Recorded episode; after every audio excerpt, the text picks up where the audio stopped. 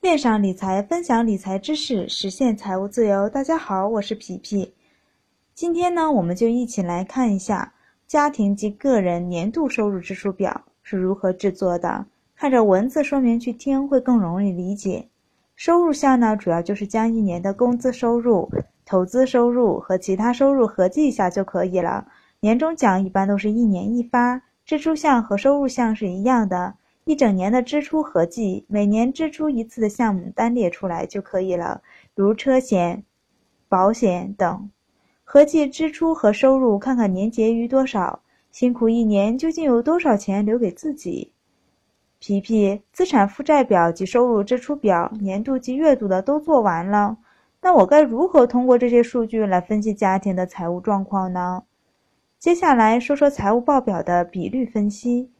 分析一个家庭及个人在财务上是否是健康的，结余比率是年结余除以税后收入。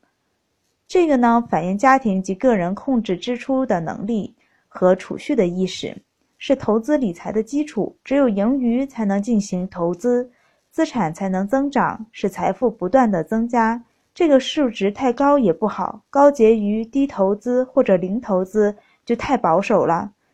这个值大概在零点三左右是比较合理的。投资与净资产比率是投资资产除以净资产，这个看个人，有一定的投资经验并且形成一定的盈利模式，可以多投一点。正常数据是在零点二到零点五之间，全部用来投资也不好，没给自己留作备用和急需的钱。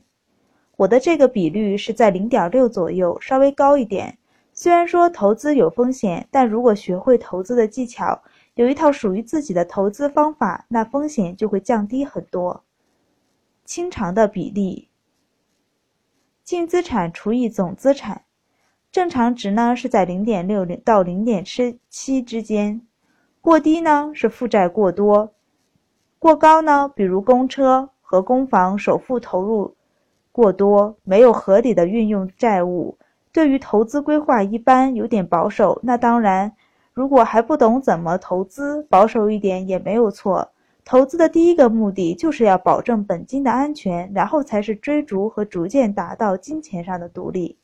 负债收入比率，年负债除以年税后收入，这个数值呢不应该高于零点四，说明短期偿还能力还可以。流动性比率。流动资产比上每月支出，比如现金或者活期存款等太高，资金的运用率就比较低。我一般会留个家庭月开支的四倍左右的流动资产。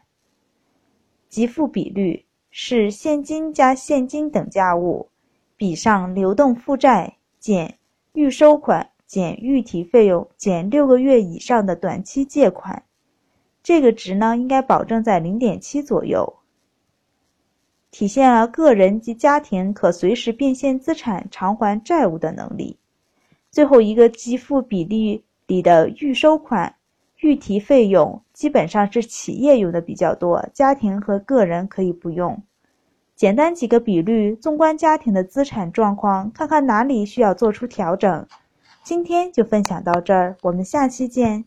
千种人，千种观点，欢迎大家留言讨论。以上只是个人谬论哦。